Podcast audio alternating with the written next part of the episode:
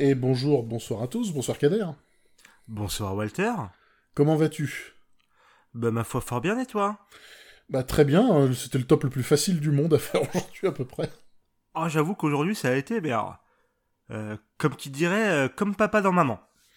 Voilà, comme, comme on dirait en, beau free, c'est rentré comme papa dans maman. Nous allons parler des meilleures fins de films, du moins les fins de films qui nous ont le, le plus touché, le plus marqué. Peu importe comment, pourquoi, voilà, on va en parler. On avait fait les pires il y a longtemps. Maintenant, voilà les meilleurs. La haine, c'est mieux, mais bon, faut, faut compenser, quoi. Il est vrai. Euh, eh bien, très bien. Bon, je, te, je vais commencer, je pense, pour celui-là, parce que je t'ai laissé souvent commencer ces derniers temps, je crois. C'est vrai. Alors, à toi l'honneur. Eh bien, moi, je vais commencer, du coup, par euh, le film Fanboy de Cal Newman, sorti en 2009. Alors, d'abord, petit disclaimer, on a oublié, mais forcément, on parle de fin de film, ça va spoiler ses grands morts. Voilà, on va spoiler les films, désolé. Donc, le film Fine Boy de Cal 2009. Alors, c'est un film qui raconte l'histoire de euh, d'un groupe de potes euh, fans de Star Wars. Il y en a un qui est mourant et euh, qui ne survivra pas avant la sortie de La Menace Fantôme. Donc Star Wars épisode 1, La Menace Fantôme. Donc ses potes font tout pour euh, aller au Ranch Skywalker pour qu'ils puissent voir le film en avant-première. Et euh, bon, la fin, ils y arrivent, mais eux ne le voient pas. Juste leurs potes euh, voient le film tout seul avec George Lucas. C'est quand même un beau cadeau de revoir, hein, on va pas se mentir. et ils décèdent. Et ils vont à la, donc voir le jour J la menace fantôme. Et la fin, c'est toute une salle de cinéma tout, tous en cosplay Star Wars, hein, vraiment du, Boba Fett, des Jedi, etc., etc. Et toute la salle complètement excitée, qui est en mode Waouh, ça va voir Star Wars épisode 1, ça va être trop bien, ça va être génial. Et là, il y a un des potes qui se retourne vers un autre, vers un autre pote et qui fait Mais euh, on fait quoi si c'est de la merde? Et la fin du film. Et cette fin m'a toujours explosé de rire. Je la trouve incroyable. Parce qu'elle est facile, elle est facile. Parce que bon, c'est sorti forcément après la blast fantôme, tout ça. Mais juste le. On fait quoi si c'est de la merde? Chute, fin. C'est pour ça que le film, c'est pas du tout. C'est un film plutôt moyen, etc. Mais j'adore cette fin. Elle me fait exploser de rire. Voilà, je, me. Elle est en cinquième place, mais j'étais obligé de la mettre. Voilà. c'est vrai que bon. Euh, alors, on a, il y en a beaucoup, il y en a qui ont beaucoup tendance à dire que la postlogie fait relativiser la qualité de la prélogie. Moi, je suis pas d'accord. Hein. Euh, l'épisode 1, c'est vraiment pas ouf. L'épisode 2, c'est vraiment nul. Euh, J'aimais ah, bien ça quand j'étais gamin, quoi. Mais euh, c'est vrai que la menace fantôme, c'était pas ouf. Mais en tout cas, l'histoire racontée, elle est belle malgré le, bon, la fin qui, qui prend une tournure comique. Alors, euh, je vous invite, hein, parce que euh, je, vous, ai déjà parlé de mon, autre podcast Science de rattrapage. On démarre la prélogie euh, justement depuis une semaine. Quand vous entendrez ce, podcast, n'hésitez pas, j'extrapole sur tout ça. Voilà, ça me fait plaisir. Euh, même si je suis quand même de ceux qui pensent que la postlogie était tellement merdique que franchement la prélogie c'était pas si mal. Euh, le fait que la postlogie soit nulle la rend pas meilleure. Hein, ah non, non, non, elle la rend pas meilleure. elle la rend pas meilleure. Et je suis d'accord que l'épisode 1 est au mieux moyen, au mieux. Et l'épisode 2 est une merde. L'épisode 3 est très bon et le tout est très cohérent. Voilà. Mais du coup, voilà. Mais ça fait quand même, du coup, tu te dis, bah finalement, il y, avait des trucs bien dans la prélogie quand même. Quand même. Oui, oui, oui, il y avait des trucs bien dans la prélogie. Ils ont toujours été là. Il y en a plein qui ont refusé de les voir. Jar Jar n'en fait pas partie, en tout cas. Euh, j'aime bien aimer le, résumé que tu as fait parce qu'il y a, y a déjà eu des cas dans, enfin, des cas semblables dans le, dans la vérité véritable, comme on dit. Il y a eu le, le gamin qui allait mourir euh, au Japon euh, avant de connaître la fin de One Piece et Oda lui a raconté. le, gamin est, le, gamin est, mort depuis, hein, mais il a juste dit que la fin était magnifique, je cite. Il a rien dit de plus. Je pense qu'on lui a proposé beaucoup d'argent, mais qu'est-ce qu'il en aurait fait, quoi. Euh, désolé pour le côté cynique. Et sinon, il y, a eu il y a eu aussi le cas pour, euh, en vrai pour l'épisode 7. Euh, possible. Ouais, il y a, bah, quelqu'un. Bah, ou l'épisode, alors 7 ou 8, mais je crois que c'était le 7, quelqu'un, un fan qui, qui allait décéder, et, il y a eu un petit forcing, notamment de la part de Marc Hamill, il me semble, pour qu'il voit le film avant, et les médias français, les journalistes français étant très doués en écriture, il y en a un qui a écrit un article intitulé, ça je m'en souviens parce que le titre m'a fait marrer, un fan, euh, un fan mourant euh, voit Star Wars en avant-première et meurt. la manière dont c'est écrit, t'as envie de dire aux journalistes, tu te rends pas compte, espèce de connard, que la manière dont tu l'as écrit, ça, flingue le film alors qu'il est même pas sorti. Enfin bon. Non, c'est vrai, c'est vrai, vrai. Mais bon, moi, je sens quoi qu'il arrive, cette fin, elle me termine à chaque fois. C'est très drôle. Je vous, je vous recommande d'aller juste voir l'extrait de la fin. Parce que la chute est parfaite. Eh bien, en parlant de chute parfaite, euh, je vais enchaîner je vais enchaîner sur un film mythique s'il en est. C'est peut-être pas une des fins qui m'a le plus marqué, mais je trouve que c'est une des fins, mine de rien, les plus marquantes qui a été parodiée des centaines de fois. C'est la fin de Rocky. Ah. Réalisée en 1976 par John J. Avildsen, écrit par Stallone, incarné par Stallone. Je fais l'affront de le répéter. Donc Rocky, l'histoire d'un d'un boxeur raté de Philadelphie qui a pratique, qui a pas grand chose à part euh, son honneur et son honnêteté et sa gentillesse d'ailleurs, et à qui on va confier une chance, la chance d'affronter le champion du monde des poids lourds en boxe, donc euh, le, légendaire Apollo Creed, incarné par Carl Weathers. Euh, Rocky est choisi, pourquoi? Parce qu'il a un surnom qui claque, les talons italiens. Il a aucune chance, c'est vraiment un raté, il est censé être allongé au troisième round, et c'est troisième round parce que Apollo, il veut faire durer le spectacle. Voilà. Et Rocky, au début, refuse le combat parce qu'il sait qu'il a aucune chance et que c'est pas normal. Mais on lui dit de saisir sa chance. Pour une fois, une chance se présente à lui, il faut qu'il la saisisse. Il la saisit. Il veut faire le combat. Et il y a une scène très importante avant le combat, alors qu'il est avec euh, sa... copine. De toute façon, Rocky, c'est, plus un film d'amour qu'un film de boxe. Et il est avec sa copine, la fameuse Adriane, euh, pardon, et il lui dit que de toute façon, il peut pas gagner, il a aucune chance et il le sait. La seule chose qu'il veut réussir à faire, c'est tenir les 15 rounds. Personne n'a jamais réussi à tenir 15 rounds face au champion du monde.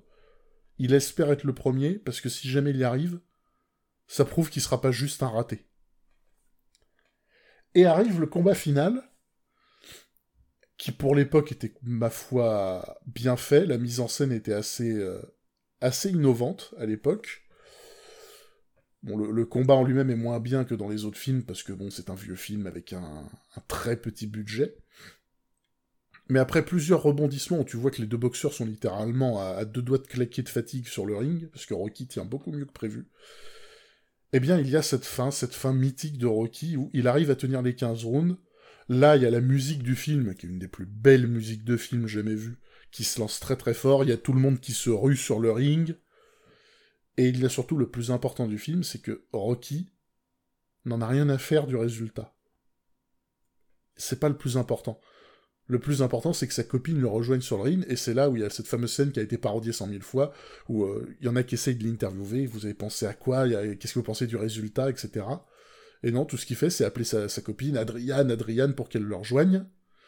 Et alors que, en fond, très discrètement, on entend le fait qu'il a perdu le combat, eh ben, il y a Rocky et Adriane qui, qui s'enlacent sur le ring et qui se disent je t'aime, et le film s'arrête comme ça. Et ça marche très bien. Et ça marche super bien parce que c'est exactement ce que le film voulait faire. Il le fait très bien. Le choix de la musique, les cadrages, les plans, enfin, tout est parfait et tous ceux qui ont vu cette fin, ils s'en souviennent, quoi. C'est, elle est belle, cette fin. oui. Elle a, un, elle a, un, petit côté parodiable, un petit côté ridicule, oui, mais ça marche quand même. Bah, ça marche quand même, parce que comme tu dis, bah, c'était le propos du film. Le combat, c'est secondaire. C'est... Il y en a plein qui se disent au début du film, ah d'accord, donc le combat, c'est le plot, et euh, la relation Rocky-Adrienne, c'est le subplot. En fait, non, c'est l'inverse. Et eh oui, complètement. Complètement. Et c'est vrai que bah, du coup, euh, bah, tu t'en rappelles de cette fin parce que je dis, bah merde, il a réussi le con. Ouais, C'est lui qui, c'est lui qui, Apollo, comme ils disent à la fin de Creed, hein, c'est Apollo qui a gagné le combat, mais c'est Rocky qui a, qui a gagné sa soirée. Exactement. Euh, je ne saurais trop euh, vous rediriger encore une fois vers Sens de rattrapage où Walter était présent et nous avons parlé de Rocky euh, en long, en large et en travers. voilà, n'hésitez pas. Moi, je me fais beaucoup d'autopromo dans cet épisode. Hein, c'est. c'est pour l'argent, l'argent qu'on gagne pas. Exactement. En plus, je pourrais encore pour le pour mon prochain film, mais bon, on va pas le faire. Hein. Enfin, techniquement, je viens de le faire du coup. Mais, ben voilà, bah, je te propose qu'on passe au suivant. Je t'en prie. Et du coup, moi, je vais vous parler de Inception de Christopher Nolan, sorti en 2010. Je vais pas vous taper tout le résumé du film parce que, parce que la flemme, complètement. Mais euh, vous connaissez, surtout que vous connaissez le film. Donc Inception, c'est Leonardo DiCaprio qui veut rentrer dans des rêves, dans le rêve d'un gars en, rentrant de plus en plus profond dans ses rêves pour y planter une idée, pour euh, pouvoir récupérer euh, ses enfants suite au décès de sa femme où tout le monde pense que c'est lui qui l'a fait, mais en fait c'était sa femme qui était ma boule. Et euh, du coup, il a, un totem pour se rappeler euh, de s'il est dans un rêve ou non. Et la fin du pendant le film, il nous dit que le totem c'est la toupie qui appartenait à sa femme. Et euh, du coup, le, si, enfin, c'est le fait qu'elle continue de tourner à l'infini ou non qui définit s'il est dans un rêve ou non. Et donc, il arrive à la fin du film, il retrouve sa famille et du coup, il fait euh, tourner la toupie. Elle vacille un petit moment. Et ça cut. Ce qui a amené. Enfin, euh, on en a déjà parlé un petit peu de cette fin dans un autre épisode, euh, en comparant à une fin mauvaise, justement, à celle de The Dark Knight Rises, du même réalisateur. Et cette fin, je trouve qu'elle marche parfaitement. Alors, Inception, c'est un très bon film. Je suis pas un grand fan de Nolan ou quoi que ce soit. Mais euh, je trouve que cette fin marche parfaitement parce que elle te laisse planer un doute, mais en même temps, elle te donne toutes les cartes en main pour que tu puisses comprendre. Et là où je la trouve exceptionnelle, c'est que euh, le film, du coup, comme je vous l'ai dit, est sorti en 2010. 12 ans plus tard, on parle encore de cette fin. Ça veut dire que c'est une fin qui a parfaitement fonctionné dans son propos, dans ce qu'elle a voulu dire, dans ce qu'elle a voulu créer comme, euh, comme cliffhanger, entre guillemets. Et euh, tu vas toujours trouver un petit article sur oui, euh, non, la toupie, c'était pas le vrai totem, en fait, c'était l'alliance, parce que le toupie, c'est sa femme, etc. toutes les discussions. Mais il n'y a pas de réponse à ces questions. Il n'y a, a pas une vraie réponse hein, dans les faits. Parce que le, film se cut comme ça. Euh, oui, dans les faits, tu peux arriver à ton cheminement, mais tu n'auras jamais la confirmation. Mais, du coup, c'est une fin qui a parfaitement réussi ce qu'elle voulait faire. Et qui a, pour moi, sublimé le film Inception. Parce que sinon, le film, bon, il est plutôt sympa, mais il est pas incroyable. Mais cette fin, elle a putain de marquer toute une génération. Cette fin, ce qui est assez incroyable, c'est qu'elle arrive à te faire comprendre que t'as pas compris. Hum, oui. Parce que, alors ça, il y a bien un truc que j'aime pas, moi, dans les films, c'est le, enfin, ou dans les réactions vis-à-vis des films, c'est le j'ai rien compris, mais c'était génial. Je déteste ça. J'ai dû en parler longuement dans Mulholland Drive, qui est pour moi un film de merde qui fait aucun sens. Inception, c'est un des rares films où ça marche parce que tu comprends que le sujet est complexe, mais t'as pas l'impression d'être perdu dans le film. T'as pas. T'as l'impression de bien suivre. T'as l'impression d'être conscient de tout ce qui se passe, etc. Et tu te dis, non mais attends, tous ceux qui disaient que c'était pas forcément facile à comprendre, à raconter n'importe quoi. Juste le fait que l'on te montre cette toupie vaciller légèrement avant de cut, bah, c'est la petite étincelle qui te dit attends une seconde. Chotomate. Ouais, chotto higari. Euh... voilà, ce petit moment où tu te dis non mais hein, il y, y, a un loup dans la bergerie. Je répète, il y a un loup dans la bergerie. Euh, enfin oui, c'est une excellente fin. Euh, effectivement, The Dark Knight Rises aurait dû cut sur un regard et un sourire d'Alfred plutôt que sur euh, un Bruce Wayne bien vivant qui sourit devant Selina Kyle. Euh, Exactement. Mais sinon, il y a un autre film de Christopher Nolan qui a une très bonne fin, c'est Memento. Oui, c'est vrai. Mais bon, j'ai trouvé mieux en plot twist. Ça va venir. Après, euh, oui. Après, euh, bon, Christopher Nolan n'a pas fait que des bonnes choses. Mais c'est une discussion pour plus tard. histoire de se prendre la, la fanbase Nolan dans la gueule. Ça me fait plaisir. Bon, écoute, la fanbase de Tenet, on risque pas grand-chose, entre nous. ah, il y a encore des gens qui essayent de prouver que c'est un bon film. Ah oui, il y en a qui y en a qui essaient de prouver que la Terre est plate. Donc à partir de ce moment-là, bon, euh, bref, on va arrêter, c'est bon. On... on essaye de faire polémique à chaque fois, mais ça marche pas. Ouais, pourtant on tacle. Hein, mais... pourtant on essaye. Hein. Franchement, bon, l'Empire contre-attaque c'était de la merde. Là, peut-être que je vais y arriver. Bref, je ne pense pas hein, ça. Mais à propos de Star Wars, c'est un petit enchaînement que j'avais pas du tout prévu. Je vais parler de mon numéro 4. Du coup, il s'agit de, et ça va te faire marrer. Rogue One Star Wars Story. réalisé en 2016 par Gareth Edwards, qui est un film que je n'aime pas du tout. Je pourrais très franchement faire un top 5 de ce que j'aime pas dans Rogue One. On a même hésité à en faire un, un versus, euh, où moi je disais ce que j'aime pas et Kader dit ce qu'il aime bien, mais le truc c'est que, ouais, comme t'as dit, t'es pas un grand fan de ce film, donc... Euh, je l'aime bien, mais... Voilà, euh, t'es pas, mais t'es pas... T'as pas mouillé le pantalon comme beaucoup de gens, quoi sauf une scène, mais euh, je pense que c'est de ce dont tu vas parler. Notamment. Alors déjà, je vais, il y a une chose que j'accorde à Rogue One bien volontiers, c'est que la bataille finale, en fait, à partir du moment où l'action finale commence, ok, le film il est plutôt bien fait globalement. Euh, bon, j'aime pas du tout le fait qu'il y ait des incrustations de, tirées de, de l'épisode 4. Je trouve que ça fait moche au milieu du film. Mais toute l'action qui se passe dans la, la planète à la fin du film, ok, c'est bien fait. Puis en plus, bon, bah, il y a le personnage de Donnie Yen, là, qui est, le meilleur personnage du film. Bon, il se passe des choses, ça va, ça va plutôt bien, c'est une bonne scène d'action qui, pour moi, rattrape un film qui, sans ça, aurait été vraiment, mais la lie de Star Wars. Bon, il y a l'épisode 2, quand même. Et l'épisode 9. Ok, l'épisode 9 n'était pas sorti à l'époque. Mais euh, voilà. Bon, globalement, ça rattrape, pour moi, beaucoup de problèmes du film. Mais après ça, il y a une fameuse scène, hein, évidemment. Il y a la scène du couloir, comme tout le monde le dit. C'est une petite scène où il y a les, les plans de l'étoile noire qui sont volés, qui sont remontés dans une navette euh, pour, une navette rebelle. Et le vaisseau rebelle est attaqué. Il est, il est abordé par un vaisseau de l'Empire. Et donc dans un couloir bien sombre où il y a plein de, soldats de la, de la rébellion qui y attendent, eh ben on entend une respiration, et puis on voit le sabre laser de Dark Vador qui s'allume. Et là a lieu la meilleure scène de tout Star Wars. Ah là là, oui, oui, oui, oui, oui. Là, là, là oui, effectivement, là j'ai mouillé le pantalon, ouais. Non mais là tout le monde, moi y compris. J'ai passé, j'ai pas forcément passé un bon moment devant le film, mais devant cette scène, c'est une scène que je dois regarder régulièrement par plaisir. Alors, en plus, ce qui est drôle, c'est que c'est. On parle souvent du fait que Disney détruit Star Wars, etc. C'est eux qui ont sauvé ça. Alors qu'à la base, en fait, cette scène, euh, elle n'était pas prévue. C'est Disney qui l'a imposée à Gareth Edwards. Non, mais bon, mais tout est de la faute de Disney. Hein. Mm. Voilà. George Lucas, lui, a fait que des choses bien. Tiens, salut Jar Jar. Alors, oui. euh, voilà, donc Dark Vador allume son sabre et il fait un massacre dans le couloir dans une scène qui dure 30 secondes.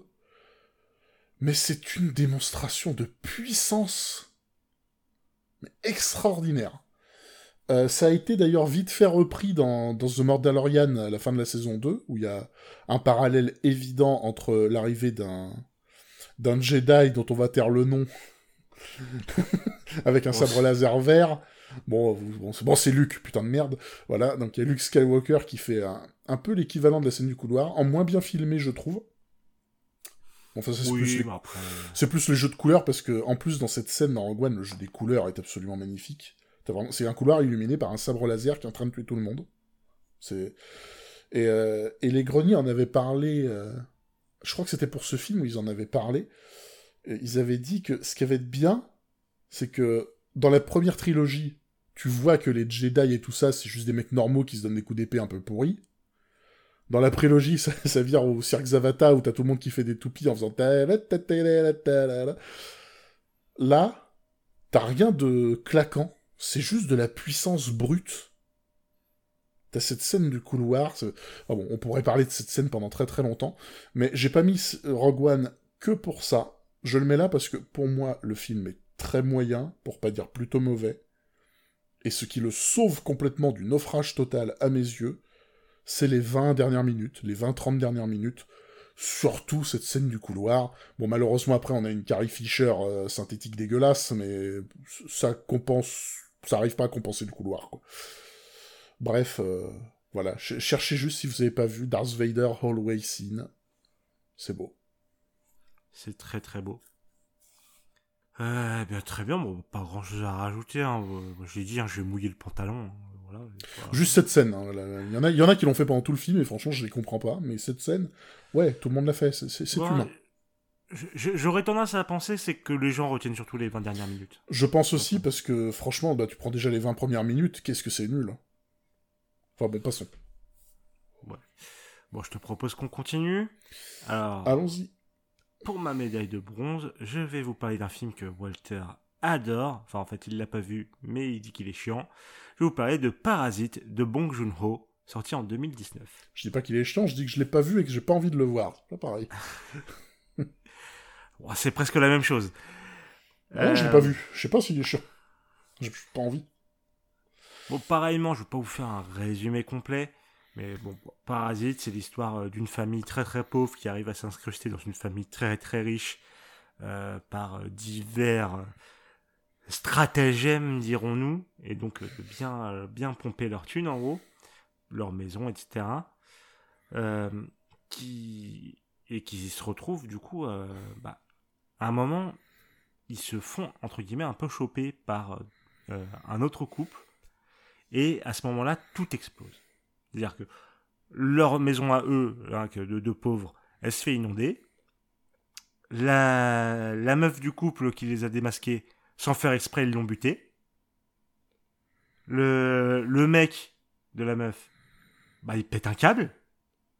Alors jusque-là, il était retenu prisonnier dans la cave de la famille riche. Vous, verrez le film, hein, peut-être pas, mais je, la flemme d'expliquer. Mais il jusque-là, il était du coup coin, euh, enfermé là-bas. Il sort, il bute le fils, enfin, il, non, le bute pas, mais il tabasse le fils, il bute la fille euh, du couple. Du coup, le père, euh, enfin, le, le père de famille de la de riche, pète un, enfin, entre guillemets, il pète un peu à câble et surtout, il est là en mode, oh, c'est un pauvre, il pue. Du coup, le père des pauvres bute le père des riches, il s'enfuit, c'est la merde. Mais moi, ce que. Enfin, et bon, voilà, le, fils va en prison, il ressort, le père, en fait, il était enfermé dans la maison, bref. Mais tout ça, on s'en fout un peu. Mais moi, le, le truc que j'ai retenu vraiment, c'est ce moment où le père donc, euh, de, la famille de parasites, entre guillemets, enfin, pas entre guillemets, mais voilà, pète un câble. Genre, il, s'est enchaîné un truc de. un nombre de trucs pour lui tu vois, sa maison, elle est inondée, il s'est fait choper, il a buté une petite vieille. Et là, le, il voit le, riche qui est là en mode. qui voit le mec qui a tué sa fille. Il le voit et il, il se passe le nez parce qu'il pue en essayant de récupérer ses clés de, sa voiture pour partir. Et là, il, pète un câble il le bute. Et c'est à ce moment-là, tu es là en mode. Enfin, moi, je me rappelle que quand j'ai vu cette scène, j'étais sur le cul. Parce que vraiment, j'étais en mode. Mais. Enfin, d'un côté, tu comprends qu'il pète un câble, mais en même temps, t'es là en mode. Waouh, c'est chaud, frère. C'est chaud ce qui vient de t'arriver, c'est des choses qui viennent de se passer, il fallait pas faire ça. Et du coup, suite à ça, il va passer bah, des années, des années planquées euh, dans le sous-sol de la maison. Euh, parce qu'il n'y a que eux qui savaient euh, qu'il y avait ce passage. Mais moi, cette fin, elle m'a, marqué parce que c'est vraiment le, pétage de câble. Où, en fait, un peu tout le film t'y prépare. Parce que pendant tout le film, tu vois qu'il réagit un petit, enfin, réagit un petit peu aux petites remarques de la femme euh, et euh, du mari euh, sur le fait qu'il soit pauvre, qu'il pue, etc., etc. Et bah, je trouve que cette fin, elle est, elle est parfaite. Et en plus, bah, il y a des morts. Et t'es là, tu fais ah merde, merde, merde, merde, merde. Je pensais pas que ça irait jusque là, merde, merde, merde, merde. Donc voilà, regardez Parasite de Bong Joon-ho. Bon, je vous l'ai spoilé, mais c'est pas grave. Euh, regardez-le quand même, ça marche quand même parfaitement. Voilà. Ouais. M'intéresse pas du tout, putain. C'est un truc de fou. Le cinéma coréen, franchement, j'aime pas ça. Le peu que j'ai vu du cinéma coréen m'a pas plu. Euh, je trouve qu'ils font beaucoup de malsain pour rien. Et Parasite, euh, franchement, bon. Ah oui, le réalisateur est extrêmement talentueux, il, est super connu et tout, mais. Oh, le sujet, mais non, j'ai pas envie de voir ça, quoi. Franchement. L'inintérêt total, quoi. Pourtant, c'est bien dommage parce que c'est réellement l'un des meilleurs films que j'ai vus ces dernières années. Ouais, enfin bon, euh, voir des voir des pauvres sales qui font chier des riches qui... Enfin bon, rien à foutre, quoi. Voilà, bon, j'ai plus rien, comme ça, rien à foutre. Mais bref, le plus important c'est de le regarder, faut pas faire comme moi. Exactement. Foncez, allez-y, vous ne le regretterez pas. Je connais personne qui l'ait vu et qui a regretté. moi, pour pas regretter, je regrette pas. Donc, euh, mon numéro 3, euh, j'ai envie de dire... Euh, bon, alors tu vas forcément parler, mais pour moi, bah 3, 3 comme Toy Story 3, quoi. Effectivement. Voilà. Alors, donc, je ne vais pas en parler dans... en donnant énormément de détails. Toy Story 3, film Pixar, sorti en 2010, réalisé par Leon Krish, euh, qui raconte alors ce qui aurait été très bien comme dernières aventures pour les jouets de Randy, mais c'est pas le cas. Euh, c'est la dernière aventure avec Andy, le, troisième épisode, euh, un film où les jouets ont une âme, ils ont une vie, ils font juste semblant d'être inanimés quand les humains sont là. Et on voit tous les jouets du jeune Andy. Maintenant, Andy, bah, il est toujours jeune, mais c'est plus un enfant. C'est un étudiant, il doit aller étudier.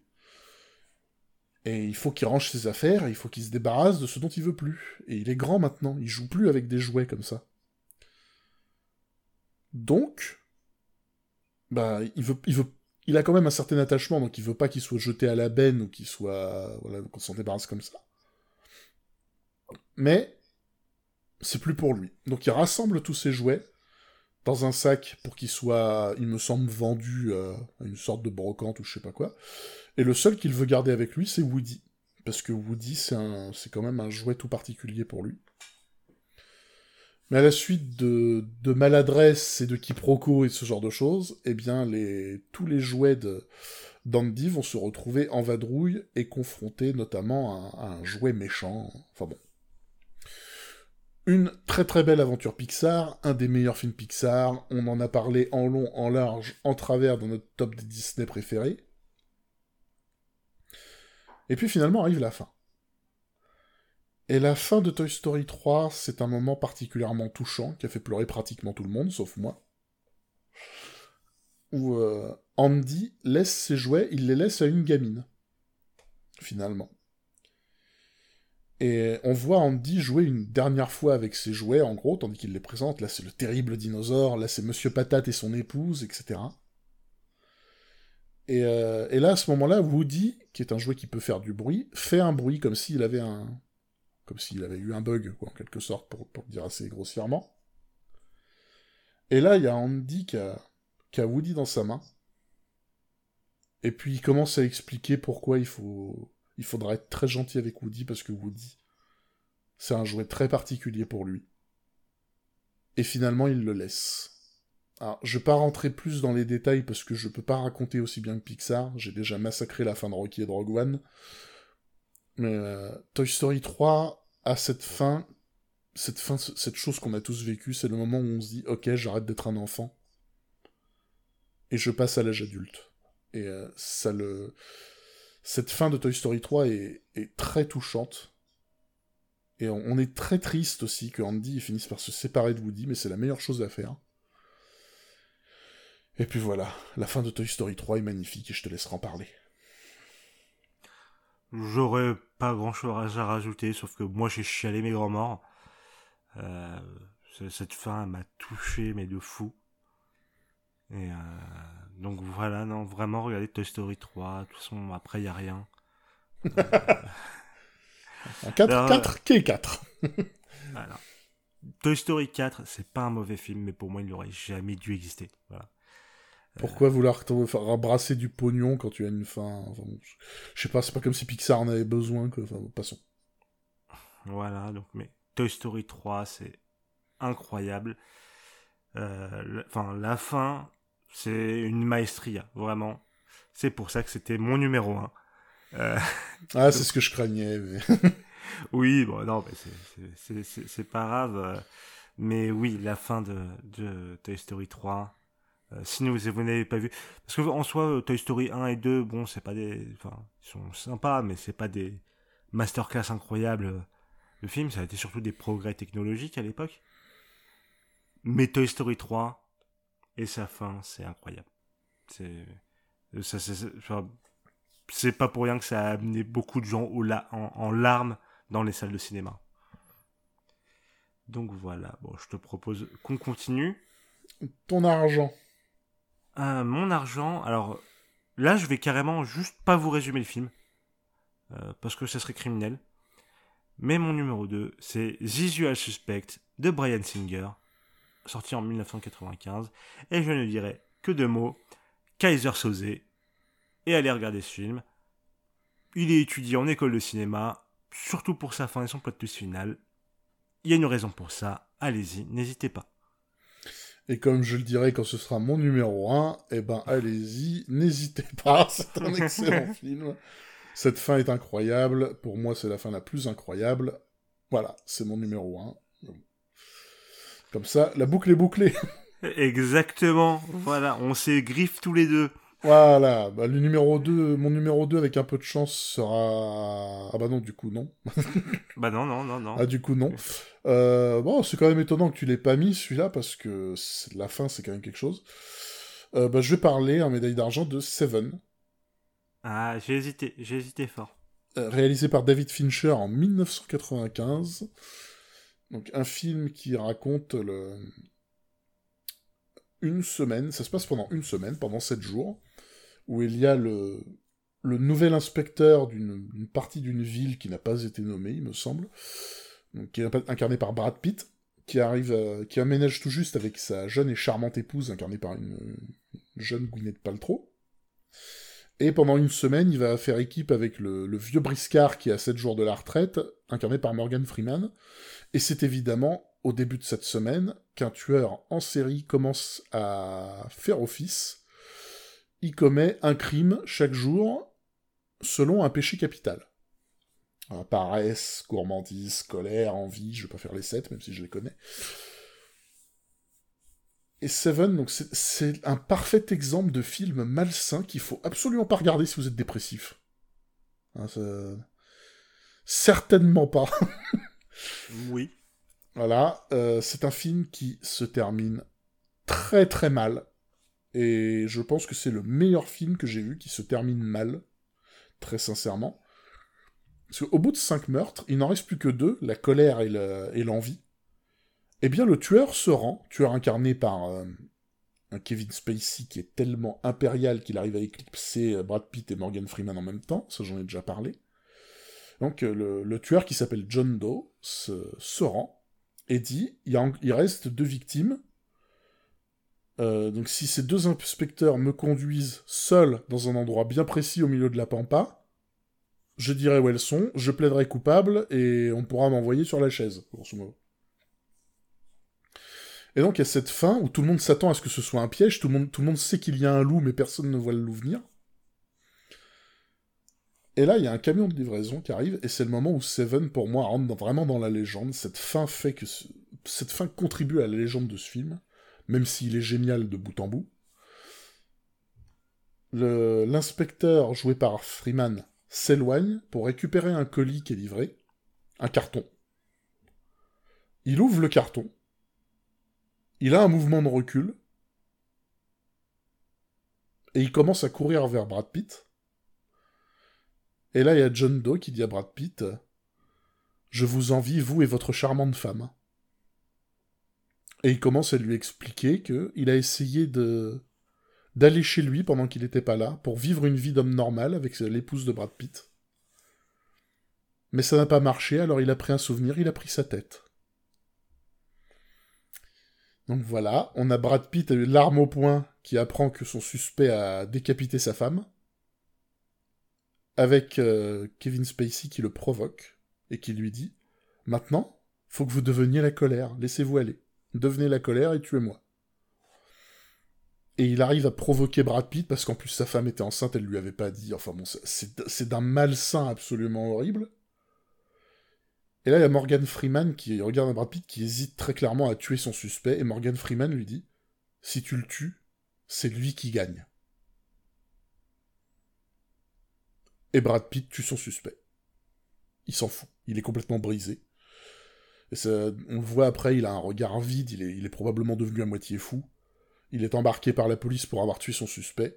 Et là, il y a la voix off de Morgan Freeman qui dit, euh, qui cite Ernest Hemingway, qui disait le monde, est un, le monde est un bel endroit qui mérite qu'on se batte pour lui. Je crois en la deuxième partie de la phrase. Et le film s'arrête comme ça. C'est un peu la grosse joie, voilà, mais qui n'a pas été sur le cul à la fin de ce film? Sérieusement, c'est incroyable. C'est même pas un plot twist, c'est une suite logique. Comment ce film aurait-il pu se terminer autrement? Ah, Il y a eu des suggestions en plus pour que ça se termine un peu mieux. Mais c'est pas aussi bien que ce qui a été choisi. Et pour moi, David Fincher, et c'est pas peu dire, il a signé là son meilleur film. Alors Fincher, c'est un monsieur. C'est un, monsieur. J'ai vu Zodiac très récemment, parce que pendant longtemps je l'ai évité ce film-là, mais Zodiac est excellent et je le recommande également. Euh, tout à fait. En tout cas, euh, bon, non, mais regardez globalement la, la filmographie de, de, Fincher. Et oui, Seven, j'ai fortement hésité à le mettre dans Stop. Mais euh, finalement, je me suis dit, oh, je mets des agis sur le suspect. Puis j'ai envie de parler un peu de fanboy et de parasite. Bon, bah, bref. Oui, euh, ce dont on veut parler aussi qui rentre en ligne de compte, bien sûr. Ah, mais oui, euh, ce film a complètement sa place dans Stop. Il pourrait même mériter la première place. Euh, parce que c'est. Enfin, c'est une fin incroyable. C'est pas pour rien que Seven est dans tous les tops des meilleurs films de tous les temps. voilà. Il faut avoir ah. vu Seven. En termes de films très très sombres, pas beaucoup de trucs euh, pires que Seven qui soient exagérés. Oui. Oui, oui, oui. Puis bon, en plus quand t'as des, des acteurs euh, de ce calibre, hmm. ça fait plaisir. Des acteurs de ce calibre avec un réalisateur de ce calibre, voilà, généralement ça se passe plutôt bien. Voilà, généralement, pour avoir un truc à peu près aussi calibre, il faut aller voir du côté de Tarantino, quoi. Euh, hmm. Bon, je te propose qu'on passe aux mentions honorables. Ah, les mentions honorables à l'honneur, vu que le numéro 1... Exactement. Voilà, déjà parlé. Euh, bah, du coup, mes mentions honorables, euh, pour moi, ce sera Coco de Lee Krish et Adrian Molina, sorti en 2017, que j'ai mis, que j'aurais, il aurait pu être premier ou deuxième, mais je préfère quand même la fin de Toy Story 3 et j'avais pas envie de faire deux Pixar dans le top. Du coup, il est en mention honorable. Euh, avec sa fin qui euh, m'arrache la larme à chaque fois que je vois ce film.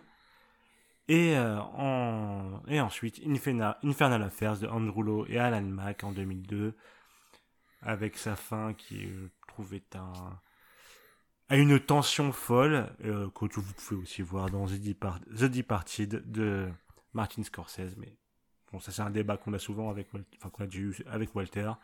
Moi, je vous préfère Infernal Affairs. Voilà. Alors, mention honorable, j'ai vu Coco, donc j'ai mis mention, mention honorable Coco. Je l'avoue. voilà, hein, il faut se souvenir hein, de Coco. Exactement. C'est bon, t'as la ref Oui. Pardon. Je me rappelle. Pardon. Euh, en autre mention honorable, enfin bon, Coco, pour toutes les raisons que t'as dit, c'est la fin est extrêmement touchante. Elle est et en plus de ça, c'est très rare de mélanger du touchant et du feel good. Et Coco, il enchaîne les deux très très bien. Bah, surtout que sa thématique, c'est quand même la mort. C'est euh, c'est une belle performance mm. d'avoir réussi ça, quoi. Ouais, de faire un feel good euh, sur un film qui parle de, de, mort dans sa famille. Euh. Ouais. c'est pas facile, on va dire, mais c'est très très bien fait.